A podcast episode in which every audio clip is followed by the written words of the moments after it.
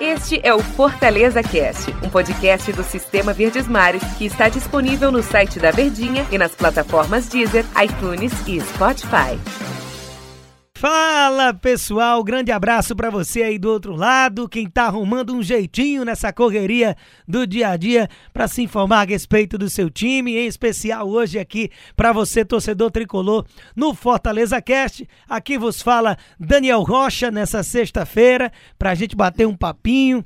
E já dou um abraço aqui para o meu companheiro de Fortaleza Cast aqui dessa sexta, grande professor Luiz Eduardo, para a gente bater esse papinho aqui nos nossos 10 minutos aqui em média, que a gente bate esse papo diário. Fala, professor! Fala, Daniel. Tudo bem, né, Daniel? Fortaleza nesta quinta-feira com novidades. Para o futebol cearense, são velhas novidades. É. Por quê? Porque o Bergson eu disse até, Daniel, no, no show de bola, que o Bergson fez o seguinte: hum.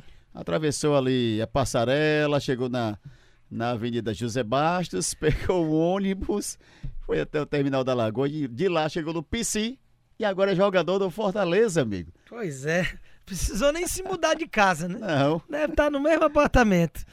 Pois é, cara, é, e é o que a gente vai falar hoje a respeito dessas andanças e mudanças do ataque da equipe tricolor, que ao mesmo tempo que chega o Beckson, sai Thiago Orobó com pouquíssimas oportunidades. E para a gente iniciar esse Fortaleza Cast, já também, desde já agradecendo a você aí do outro lado, muito obrigado pela, pela companhia, pela audiência, os números de downloads e cliques nos nossos podcasts já viraram até reportagem, estão chamando a atenção. Mais de meio milhão em menos de um ano desse projeto e muito por conta aqui dos nossos podcasts esportivos do Sistema Verdes Mais, o seu carinho aí, que arruma um tempinho nessa labuta diária no dia a dia, no trânsito, no trabalho, na academia, no seu lazer, mas não deixa de se informar pelo menos uma vez por dia aí para já começar o dia, né? Que cedinho nossos podcasts já estão troando todo santo dia para você ficar ligado.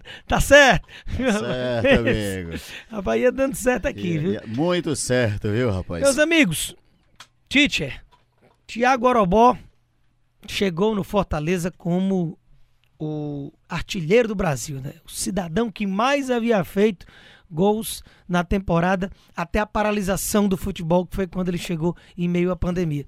Não deu muito certo, né? Não deu muito certo, por quê, né? Porque é, o jogador ele vai chegar justamente naquele momento de, de paralisação, ele não conseguiu acompanhar o mesmo ritmo da equipe, ele não conseguiu render no pouco tempo que ele esteve no, no gramado, vestindo a camisa do Fortaleza, algo que chegasse a, a fazer com que o Rogério Ceni chegasse e dissesse assim: olha, esse daqui eu vou colocar como uma segunda opção. Ou então, futuramente, sendo titular. Chegou como artilheiro, mas com a camisa do Fortaleza, ele não teve o mesmo rendimento que teve com a camisa do América de Natal, né?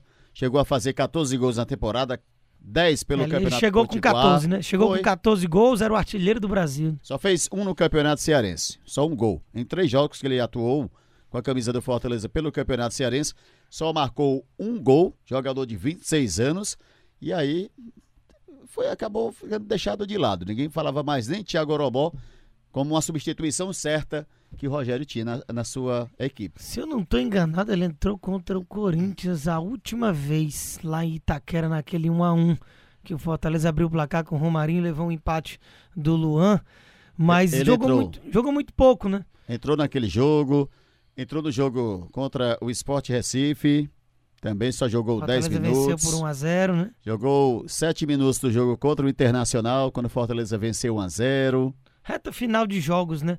É tão pouca a minutagem dele que a gente nem se lembra. E com essa minutagem baixa, e principalmente na carência que o Fortaleza tem no setor, hoje dependendo apenas do Wellington Paulista, e o que me parece que o Rogério já vai imaginando um time sem o Wellington de forma é, fixa, né? Para mim, o Wellington se escala, ele é titular sim, tendo condições físicas de entrar em campo sem estar desgastado, mas já está bem claro de que a ausência dele não é para poupar. O Rogério já está realmente imaginando outro mecanismo de jogo, fortalecendo as laterais, a marcação. O Ronald já chama muita passagem para ser titular no lugar de alguém ali na frente, deve acabar sendo esse camisa 9.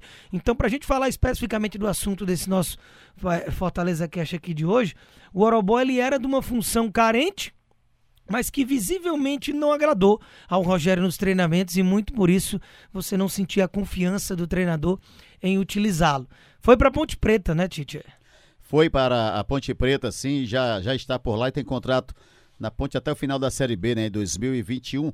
E ainda acerca do atacante do Wellington Paulista, o Daniel, dá a entender, parece-me que o, o, o Rogério, pouco a pouco, ele está deixando aquele quarteto de lado Está começando a buscar uma outra alternativa para fechar mais a equipe naquela segunda linha de quatro e aí partir somente com David e Romarinho. Fez isso contra o Atlético Mineiro, deu certo. Fez isso contra o São Paulo, por pouco é. veio a vitória. Essa, essa formação específica, né, reforçando ali com Gabriel Dias e Tinga juntos, com o Ronald e só com o Romarinho e David na frente, ela é muito pontual, né? Ele justificou que era pela necessidade que ele via São Paulo e Atlético com desenhos parecidos dentro de campo. Eu discordo um pouco, acho que o Atlético era justo sim essa precaução contra o São Paulo poderia ter sido mais é, incisivo, né? Quisto mais ir para cima e, e, realmente se impor, não dando a bola para o adversário, mas tem dado certo. Venceu o Galo, por conta da, da, das dificuldades que a partida se desenhou, acabou empatando com o São Paulo e chegando até, até dois jogadores a menos. Mas de ataque, aí pensando em novas possibilidades, veio o Berg Show, né?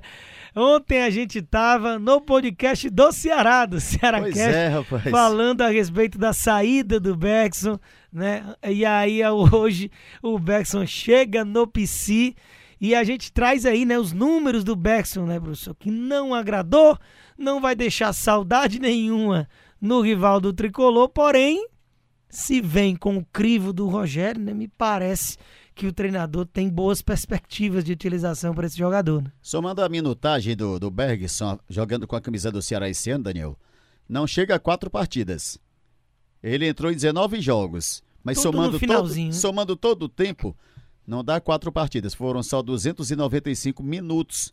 A minutagem do Bergson, que fez quatro gols, mas não fez nenhum no brasileiro. Fez dois na Copa do Brasil, um na Copa do Nordeste e um só no Campeonato Cearense. Muito pouco para o camisa 9. E agora reforço do Fortaleza. Ele vestia 30, mas para essa função de 9, realmente os números eles são baixos.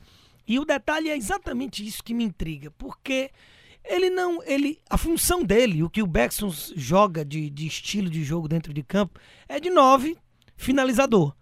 Ele não é um matador nato. Os números provam isso. O professor vai puxar aí a carreira dele, né? Ele teve uma, uma grande Série B, né? Pelo Paysandu. Paysandu 2017. E ficou nisso. Para mim, ele vive dessa temporada a, até hoje, né? A gente já tá falando de três anos depois e era uma segunda divisão, uma equipe bem mais frágil, com todo respeito ao Paysandu. Então a gente é, é, não consegue entender o que é que o Rogério está imaginando de posicionamento tático, de função e entrega que todos os jogadores do Rogério costumam ter no seu time, né? Seria falta de um 9 no mercado e de repente esse aqui aqui na cidade de Fortaleza, sendo liberado pelo Ceará e ele pegando aí para para apostar, já que ele conhece o, o Bergson, não só no Paysandu, mas também no Atlético Paranaense, se bem que no Atlético Paranaense o rendimento dele não foi o mesmo do Paysandu. Isso, já foi bem mais abaixo. Ele jogou muito mais no, no, período de primeiro semestre, né? Que é no campeonato estadual, quando o time do Atlético ele costuma utilizar o time B é, no, na, na, competição estadual, né? E obtém até êxito, viu? Para você ver a qualidade dos rivais lá do Paraná e do Curitiba, que o Atlético aí de uns anos para cá, adotando essa estratégia de jogar com o Sub-23 na no, no, primeiro momento de temporada, né? Acabou que o Beckson era o do time B, digamos assim, jogava, até deixou ali seus golzinhos, mas realmente é um atacante que ele briga com a bola. Tecnicamente, às vezes é doído você assistir o, o, o traquejo do Beckson com a, a, a branquinha, como diz Denis Medeiros, porque o cara realmente ele não se provou ser um atacante de nível para a primeira divisão. Agora, tudo que o Rogério faz dá certo, né? É impressionante a assertividade do técnico tricolor. Fizer o Bergson se encaixar e cair nas graças da torcida, tem que tirar o chapéu, viu? Se você fosse fazer uma aposta hoje no Bergson, vamos fazer uma aposta no Bergson. Hum. Você gastaria o que você tem no bolso ou não? Não, você vai me desculpar, mas eu ia economizar, viu? Pode dar muito certo. E a nossa torcida que encaixa. É e como seria mais uma história bacana pra gente estar tá debatendo aqui, comentando, vendo o Bergson jogar bola, né? E queimar mas, nossa língua, né? Total, é. total. E a gente corre sempre esse risco. Mas de verdade, na minha visão, não, não, não fazia muito sentido essa contratação. Agora, o que, que o Rogério também pode ter visto? É não tem tu, vai tu, né? Porque ele mesmo fala que as contratações têm esbarrado, que tem tido dificuldade de fechar negócios. E aí você vê um cara. Ele mesmo falou na coletiva ontem, né? Oh, vai perder. Um... Não, na verdade não foi na coletiva, foi informação de bastidor que o Tom é, falou pra gente no, no show de bola ontem. De que, pô, vai perder um cara da primeira divisão aqui pra ir jogar a Série B. A gente já tá com tanta dificuldade, vamos trazer. Então, com certeza não é aquela solução. Inclusive, eu vejo anos-luz atrás do Wellington Paulista, que já, como a gente conversou aqui no podcast, não vem sendo tão utilizado com frequência, né? Então fica difícil imaginar que qual é a visão do Rogério, mas aguardemos, pois, porque costuma dar certo, né? E existe essa expectativa, aguardar, porque o que a gente fala é o do hoje para trás. E aí os números dele não são nada legais. Então, o hoje para frente, o hoje para frente é esperar o que vai acontecer. Valeu, né, Daniel? Valeu, professor. Grande abraço, a gente vai ficando por aqui. Muito obrigado você que tá aí do outro lado. Tamo junto e amanhã tem mais. Valeu! Valeu! Este é o Fortaleza Cast, um podcast do Sistema Verdes Mares que está disponível no site da Verdinha e nas plataformas Deezer, iTunes e Spotify.